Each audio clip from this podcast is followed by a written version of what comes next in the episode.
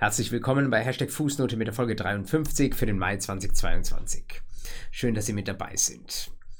Ich starte diese Folge der Hashtag Fußnote mit einem Hinweis auf Studierendeninitiativen, die in den letzten Wochen und Monaten mit mir vermehrt in Kontakt gekommen sind und die sich mit einem Thema beschäftigen, das aus meiner Sicht sehr, sehr wichtig ist, wie Sie allerdings eigentlich auch schon wissen, nämlich der Klimaschutz.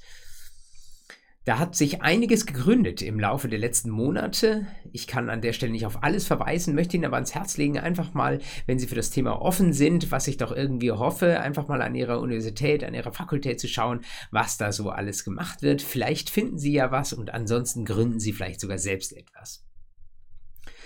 Ich bin konkret aufmerksam geworden einerseits auf eine Veranstaltungsreihe von der Climate Clinic, die, soweit ich das sehe, an mehreren Universitäten gleichzeitig unterwegs ist, ein eingetragener Verein inzwischen. An meiner Heimatuniversität, an der LMU, gibt es ebenfalls einen Verein, der heißt RUN Recht und Nachhaltigkeit. Und die organisieren gemeinsam mit der Klimakommission der Bundesfachschaft eine Veranstaltungsreihe unter dem Titel Wie werde ich Klimajurist, wie werde ich Klimajuristin? Das Ganze startet am 24. Mai 2022 und da gibt es ganz viele verschiedene Menschen aus der russischen Welt, die dazu eingeladen sind und die über ihre Sicht auf den Klimaschutz berichten und die vielleicht ein paar Ideen geben können, was man selbst dazu tun kann. Lawyers for Future spielt auch eine Rolle. Ähm, wenn Sie das interessiert, schauen Sie zum Beispiel mal auf die Seiten der Climate Clinic oder schauen Sie auf recht und Nachhaltigkeit.de, vielleicht sogar dann unter dem Slash Events. Dort finden Sie, was die so alles machen und ich bin mir sicher, wenn Sie an Ihrer Heimatuni schauen, finden Sie sogar noch die eine oder andere zusätzliche Veranstaltung in diesem Bereich und das scheint mir jetzt gerade für das Sommersemester, wo wieder viel in Präsenz stattfindet, eine ganz gute Sache zu sein. Ebenfalls aufmerksam geworden bin ich auf die sogenannte Public Climate School. Das ist ebenfalls eine übergreifende, universitätsübergreifende Initiative, die sich Mitte Mai 2022 zum Ziel gesetzt hat, einfach so eine Art Aktionswoche zum Klimaschutz zu machen. Die versuchen möglichst viele Dozierende zu involvieren, eine Veranstaltung diesen aktuellen Themen zu widmen. Und das ist auch dann sehr unterschiedlich von Universität zu Universität, was da läuft. Aber wenn Sie da unter publicclimateschool.de www.uni.de gehen, dann finden Sie auch da, was äh, an Ihrer Uni los ist. Äh, vielleicht folgen Sie zusätzlich noch den Organisationen auf Instagram. Ähm, dort habe ich sogar auch einen Account gefunden von Students for Future. Also äh, ich überblicke das gar nicht alles, aber es sind wichtige Themen und ich könnte mir vorstellen, dass das für viele von Ihnen auch eine sehr, sehr interessante Sache ist. Das vorausgeschickt gehe ich einen Schritt weiter in das üblicherweise dann erste Thema, nämlich in das Thema Gesetzgebung. Und da sehen Sie direkt schon in der Überschrift zu dieser Fußnote, da geht es um den sogenannten Data Act, also um das Datenschutzrecht oder wie man inzwischen vielleicht teilweise auch etwas auf äh, etwas allgemeinerer Ebene sagt, das Datenrecht. Data Act hört sich europäisch an, ist auch europäisch, beziehungsweise wird europäisch. Denn was wir da im Moment sehen, ist noch kein fertiger Rechtsakt, sondern erst einmal nur ein Entwurf für eine Verordnung, wie es heißt, über harmonisierte Vorschriften für einen fairen Datenzugang und eine faire Datennutzung. Und das Ganze wird unter diesem Etikett Data Act ähm, zusammengefasst. Warum das wichtig ist, brauche ich Ihnen, glaube ich, gar nicht zu erklären. Daten werden in unserer Welt immer bedeutsamer. Man kann sehr viele Dinge damit machen.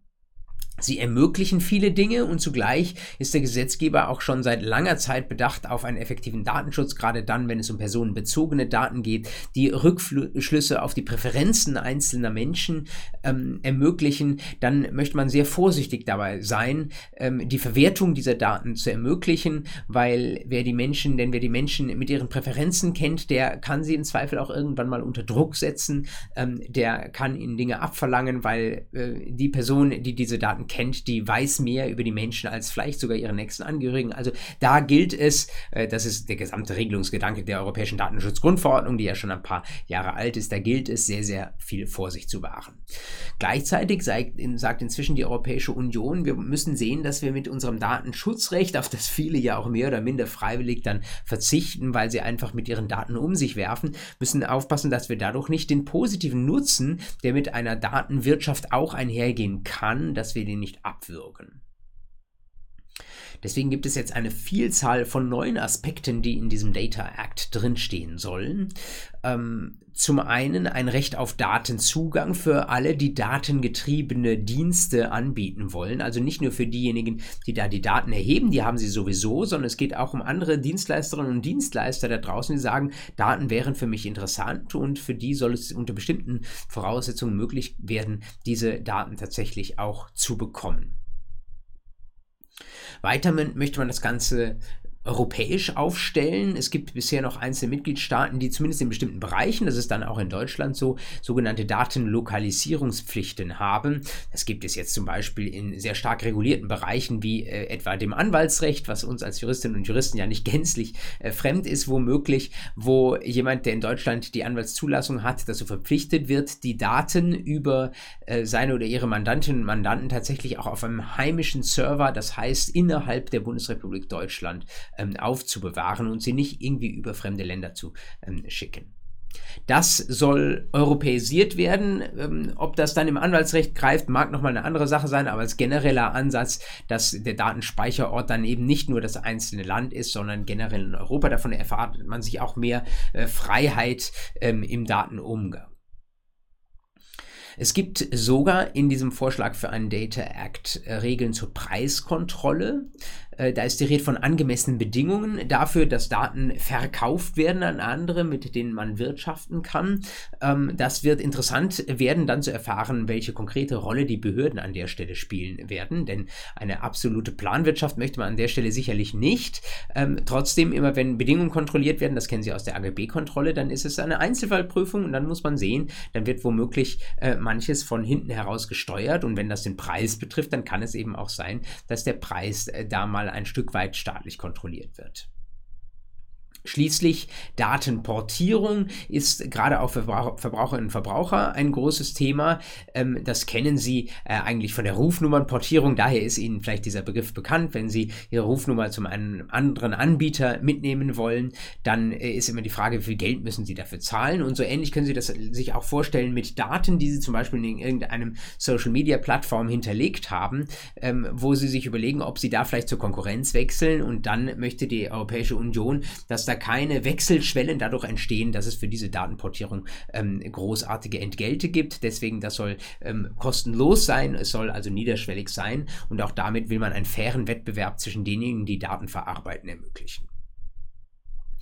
Auch wenn dieser primäre Ansatz eigentlich nicht derjenige ist, Datenschutzrechte zu ermöglichen oder neu auf die Beine zu stellen, das ist ja auch mit der Datenschutzgrundverordnung, wenn auch mit einiger Rechtsunsicherheit schon einigermaßen passiert, äh, geht es natürlich auch dem Data Act darum, Datenschutzrechte, wo sie sinnvoll sind, zu wahren.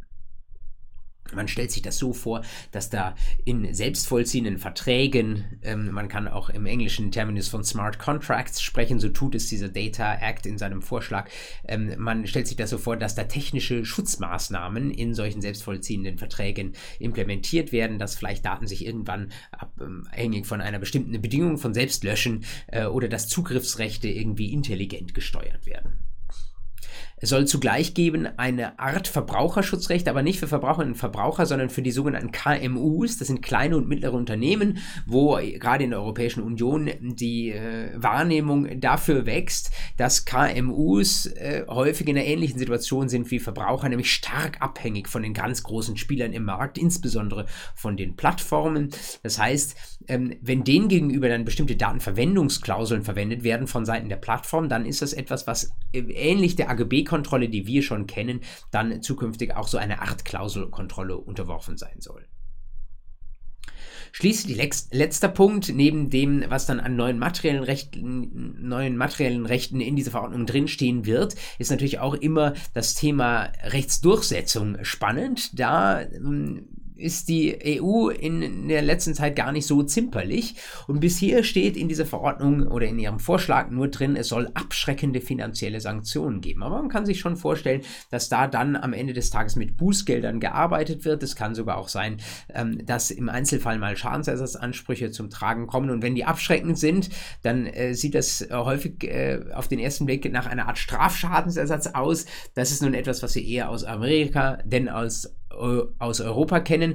Trotzdem, ähm, wenn von Abschreckung die Rede ist, muss das auch irgendwie wirksam sein. Und wenn man nicht an der Schraube des Kompensationsmaßes drehen möchte für etwaige Datenrechtsverletzungen, dann muss man womöglich an der ähm, äh, Schraube drehen, dass man dann versucht, die Rechtsdurchsetzung flächendeckend zu machen. Wenn man das mit technologischer Hilfe macht, dann ist das sicherlich eine Möglichkeit, wie man relativ weit kommt. Das ist noch relativ unkonkret in diesem Verordnungsentwurf und das gilt es weiter zu beobachten für diejenigen, die das äh, interessiert, dieser große Bereich des Datenrechts, der gewinnt im Moment rasant an Bedeutung, auch wenn er jetzt schon gar nicht unbedeutend ist. Es gibt in einer der letzten Juristenzeitungen JZ 2022 einen Aufsatz auf den Seiten 380 bis 388 aus der Feder von Erik Hilgendorf und Paul Vogel.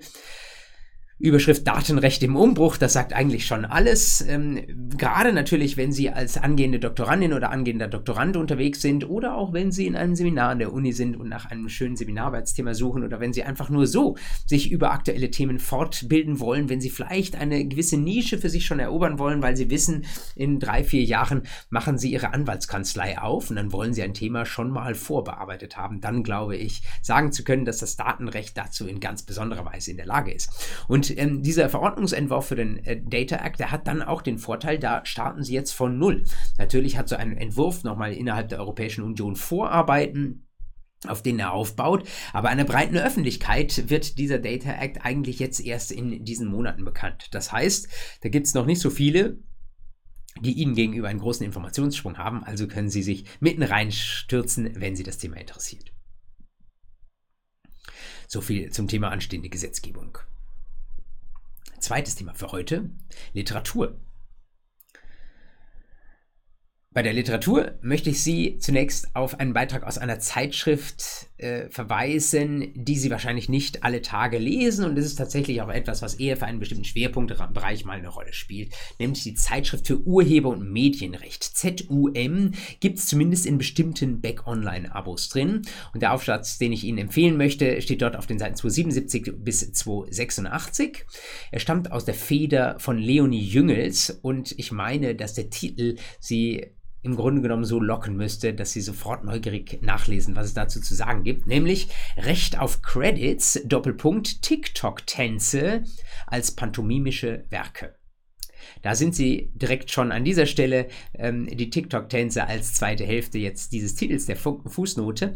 Ähm, es ist sicherlich eine urheberrechtliche Frage und damit eine, die jetzt nicht im Zentrum ihres Examensstoffs steht. Aber sie ist mitten aus dem Leben äh, gegriffen, vielleicht sogar für Sie noch mehr als für mich. Und äh, sie zeigt, wie ich finde, in ganz schöner Weise, zeigt dieser Aufsatz, äh, wie man neue ähm, Lebensumstände, neue Phänomene, die es da draußen in der Praxis, gerade auch der jüngeren Generationen äh, zu beobachten gibt, wie man äh, die versuchen kann, irgendwie unter das Recht zu fassen. Und ähm, da haben Sie bestimmt noch nicht drüber nachgedacht. Wahrscheinlich wussten Sie bisher noch nicht, ähm, dass pantomimische Werke etwas sind, was das Urheberrecht schützen kann. Aber wenn ich Ihnen das berichte, dann ist der zweite Schritt für Sie vielleicht schon eher etwas näherliegend zu sagen, naja, wenn da jemand bei TikTok einen Tanz aufführt, dann ist das vielleicht auch etwas, was mit einem geistigen Eigentumsrecht verbunden sein kann. Denn das lässt sich natürlich auch unternehmerisch ausnutzen. Da ist die Frage, ob wir dann das nicht mit einem einem entsprechenden Schutzrecht auch ähm, versehen wollen. Wenn Sie noch nie vom Urheberrecht äh, was gehört haben und denken, mein Gott, das könnte doch spannend sein, was ist es eigentlich? Nehmen Sie doch diesen Aufsatz aus der Feder von Leonie Jüngels, um da mal ein bisschen reinzutauchen. Ähm, vielleicht bleiben Sie ja sogar dabei kleben. Den zweiten Beitrag den ich Ihnen empfehlen möchte. Es ist auch ein Beitrag, äh, den es so vor zehn Jahren wahrscheinlich äh, noch nicht wirklich gegeben hätte. Äh, einer, der mit eher jüngeren Phänomenen, wenn auch etwas älter als den TikTok-Tänzen zu tun hat. Äh, in der NJW war vor kurzem schon Anfang des Monats ein Beitrag zu Emojis auf dem Weg ins Privatrecht aus der Feder des Hamburger Rechtswissenschaftlers Matthias Pendel. Ich glaube, er ist sogar ein Rechtsgeschichtler, was mich dann immer besonders freut, wenn Rechtsgeschichte, ähm, die vielleicht manchmal herkommt mit dem Hauch des Vergangenen, wenn die äh, ein Stück weit verheiratet wird mit so modernen Phänomenen. Und ähm, das Ganze wird rechtsvergleichend äh, aufgebaut, auch den, mit dem Blick in, in, die USA. Aber es hat tatsächlich schon auch eine, ähm, eine große Bedeutung. Ich habe es gerade heute in meinem Grundkurs Zivilrecht ähm, beim Thema Warnung in 286 verbaut, ähm, wenn Sie sich fragen, ob nicht auch die eine oder andere Willenserklärung auch mit Emojis einmal überwacht werden kann. Vielleicht eine Mahnung, vielleicht eine Kündigung, vielleicht die Zustimmung zu einem Vertragsangebot können Sie sich gut vorstellen, dass da irgendwie ein erhobener Daumen mal eine Rolle spielen könnte oder dass eine Mahnung eines offenen Geldbetrages mal mit irgendwie einem, einem bösen Gesicht verknüpft werden könnte, verbunden mit irgendwie ein paar Dollarscheinen.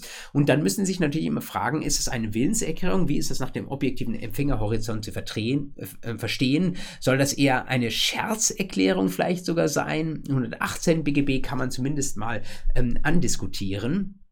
Ähm, ich habe sogar selbst noch was gelernt, ähm, nämlich dass ähm, natürlich auch das Strafrecht kann theoretisch eine Rolle spielen. Es gibt ähm, äh, im äh, englischen Sprachgebrauch in den USA wohl ähm, im Sport ähm, eine, äh, eine besondere Begriffsbelegung äh, für das englische Wort für Ziege, nämlich Goat. Das heißt, in der Art und Weise, wie es dort verwendet wird, greatest of all times. Also äh, da kommt es dann tatsächlich auch auf die Auslegung an, ob das vielleicht sogar als ein beleidigendes Schimpfwort gemeint ist, was da per Emoji zum Ausdruck gebracht wird, wird oder als eine ähm, unterwürfige Anerkennung. Ähm, das darf man auslegen. Das, äh, die Auslegung, das kennen Sie, BGB AT, das ist absolut, absolute Standardklaviatur dessen, was Sie seit dem ersten Semester tun. Und ich finde es einfach schön, wenn da jetzt jemand daherkommt und in der NJW 2022, das glaube ich, hatte ich noch nicht gesagt, auf den Seiten 1054 bis 1058 das Ganze mit so neuen Phänomenen zusammenbringt. Und dann gibt es ja bei mir in der Hashtag Fußnote üblicherweise noch einen dritten Aufsatz. Und der dritte, das, da gibt es jetzt 3a und 3b, äh, da möchte ich Ihnen doch noch zwei Beiträge nennen, die stehen aber auch beide direkt hintereinander. In einer Zeitschrift, die ich mit herausgebe, deswegen konnte ich gar nicht daran vorbeischauen, nämlich der RDI, das ist eine relativ junge Beck-Zeitschrift, sie heißt Recht Digital. Und da gibt es jetzt im Maiheft einmal einen Aufsatz aus der Feder von Lisa Marlene Guntermann. Da geht es um Non-Fungible Token und das Sachenrecht. Non-Fungible Token. NFTs auch kurz. Und ähm, äh, ich will jetzt äh, den Inhalt des Aufsatzes gar nicht vorwegnehmen, sondern Sie nur etwas neugierig machen. Äh, ich weiß gar nicht, ob Sie schon bei mir in der äh, Sachenrechtsvorlesung war das, glaube ich, drin waren und schon mal sich zumindest die Frage gestellt haben, was überhaupt ein Token ist.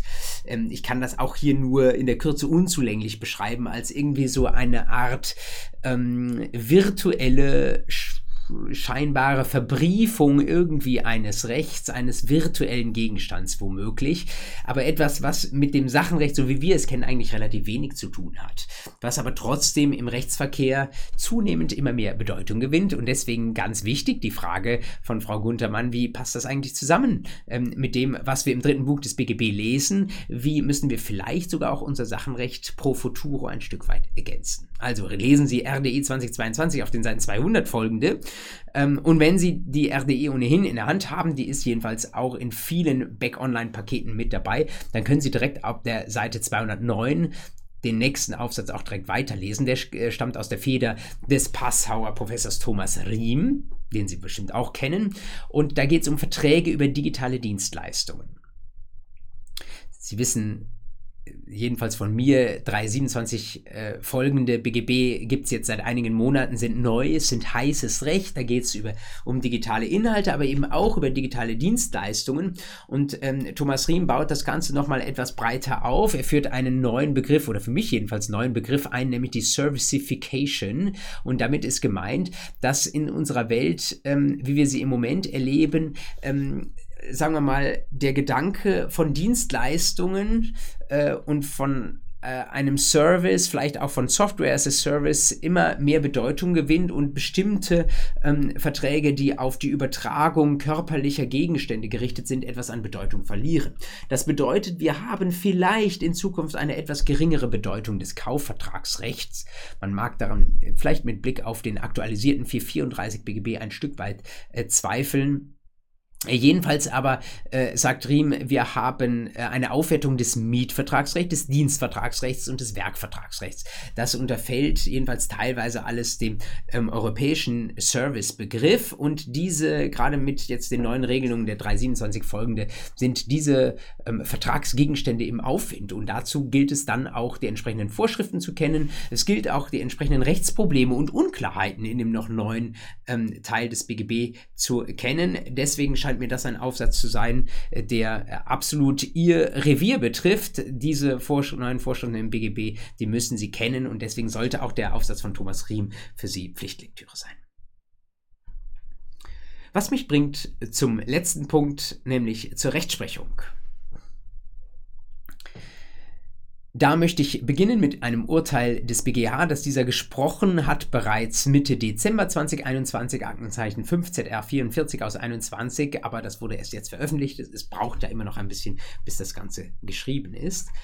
Und es ist ein bisschen ein entlegenes Rechtsgebiet, aber ich fand es eine interessante Entscheidung. Und wenn man Grunddienstbarkeiten, das ist das Rechtsgebiet, wenn man das prüft, warum nicht auch diesen Fall irgendwie mit äh, einbauen. Es ging um möglichen um den möglichen Inhalt einer Grunddienstbarkeit. Sie kennen das ja vielleicht, ähm, das haben Sie in Ihrer oder vielleicht auch in unserer Sachenrechtsvorlesung kennengelernt. Grunddienstbarkeiten sind dingliche Belastungen, die auch im Grundbuch eingetragen werden, die bestellt werden, damit ich das Grundstück, das eigentlich jemandem anders gehört, in einer bestimmten Art und Weise nutzen kann.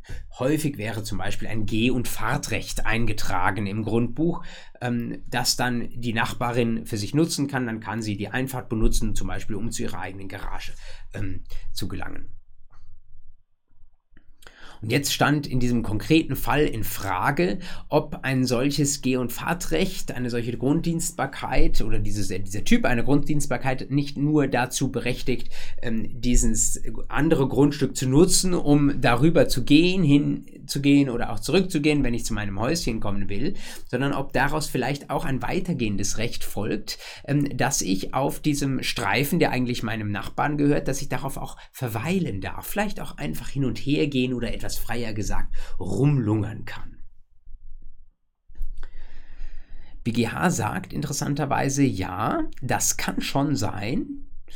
Ähm, auch ein Aufenthalt, auch länger, wenn ich es da irgendwie schön finde und mich mit meinem Buch äh, auf dem Grundstück des Nachbars in die Sonne setzen will, ähm, das kann tatsächlich auch von einer Grunddienstbarkeit umfasst sein. Aber wenn das so ist, ähm, dann kann man, äh, wenn das so sein soll, dann kann man es nicht bei einem Geh- und Fahrtrecht als solchem belassen, sondern das muss irgendwie aus der Begrifflichkeit klar hervorgehen. Das ist auch Ausfluss der sachenrechtlichen Bestimmtheit, ähm, dass wir dann tatsächlich auch wollen, dass klar ist, wie weit das geht. Und Geh- und Fahrtrecht ist halt eher ein Fortbewegungsrecht. Und wenn es ein Verweilrecht, ein Aufenthaltsrecht, ein Rumlungerrecht sein soll, dann muss das nicht nur bei der Bestellung als solches benannt sein, sondern, sagt der BGH sehr klar, muss tatsächlich auch im Grundbuch als solches eingetragen werden, sehr klar benannt sein. Ich erwähne den Fall an der Stelle auch deswegen, weil es eine sehr gut lesbare Entscheidung ist des, BG, äh, des BGH, weil sie, wenn man in diesem Bereich etwas macht, äh, sie sich aus meiner Sicht sehr gut eignet als Klausurfall.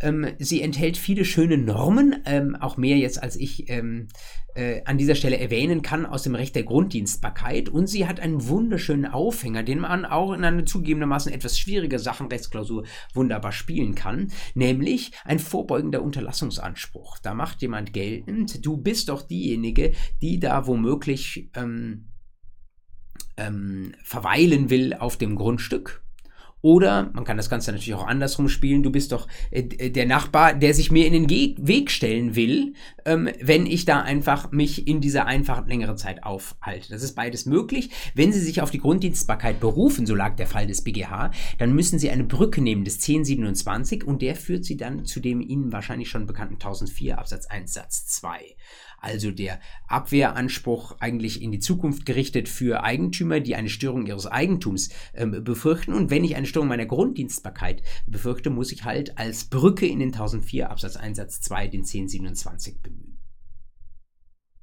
können Sie sich in Ihrer privaten Arbeitsgemeinschaft mal anschauen. Und wenn Sie direkt schon dabei sind, dann schauen Sie sich vielleicht sogar auch diesen zweiten Fall an. Auch wiederum ein BGH-Fall, dieser noch deutlich frischer, nämlich vom 21. März 2022 immerhin einfach gelagert und auch einfach in der Erkenntnis, ähm, gesprochen vom Sechsarten-Zivilsenat. Sie erinnern sich, ähm, der Sechsarten-Zivilsenat ist ein Hilfssenat, der eingerichtet wurde, um all der Dieselklagen Herr zu werden. Und er hatte sich zu beschäftigen mit einer prozessualen Frage. Zivilprozessrecht äh, weiß ich natürlich auch, ist für Sie nur in den Grundzügen relevant, aber diese Sache ist eine, die Sie auch in den Grundzügen des Zivilprozessrechts kennen sollten, nämlich der Paragraph 167 ZPO. Da geht es um die demnächstige Zustellung einer Klageschrift eines Dokuments. Und das kann man wunderbar zusammenspielen dann mit dem materiellen Recht, wenn es darum geht, ob eine Klage eine Verjährung, äh, die äh, zu laufen drohte, also die Verjährungsfrist, die abzulaufen drohte, ob die Verjährung an der Stelle gehemmt wurde. Das wissen Sie vielleicht, dass man Verjährung hemmen kann, nicht nur nach 203 durch Verhandlungen, sondern nach 204 BGB auch dadurch, dass man irgendein förmliches Verfahren der Rechtsdurchsetzung anstrengt. Ein solches ähm, Verfahren ist natürlich auch das Klageverfahren und dann kann man Klage erheben, 253 ähm, ZPO und dann steht dort drin, Erhebung der Klage ist nicht nur Einreichung der Klageschrift, sondern ist auch Zustellung der Klageschrift. Nun ist die Frage, wann zwischen, wie viel Zeit vergeht zwischen Einreichung und Zustellung der Klageschrift, etwas, was Sie als Klägerin nicht mehr unter Ihren Fittichen haben. Da müssen Sie hoffen, dass das Gericht schnell agiert. An der Stelle hilft eben üblicherweise Paragraph 167 ZPO, der sagt, wenn die Zustellung demnächst erfolgt, dann ist rückzudatieren auf das ähm, Datum des Eingangs der Klageschrift. Ist nur die Frage, was ist demnächst? Und man lernt da so üblicherweise zwei Wochen, zwei, drei Wochen ist das, womit man beim Gericht zu rechnen hat. Und das sind tatsächlich auch die üblichen Zustellungsspannen bei Gericht. Ähm, es gibt allerdings manchmal Fälle, wo es länger dauert. Und hier hatte der BGH einen Fall, wo es knapp fünf Monate gedauert hatte, bis ähm, die Verjährungs, äh, bis, äh, bis, bis die Klage tatsächlich zugestellt wurde. Und da hat sich dann die Beklagtenseite darauf äh, berufen, dass sie gesagt hat, das ist nicht mehr demnächst. Wie hätten Sie entschieden? Fünf Monate klingt sehr, sehr lang und wir wollen ja auch nicht zu viel Rechtsunsicherheit für die in Anspruch genommenen Personen, dass sie da noch ewig zittern müssen, ob denn vielleicht doch schon längst eine Klage eingereicht ist, die nur noch nicht zugestellt wurde.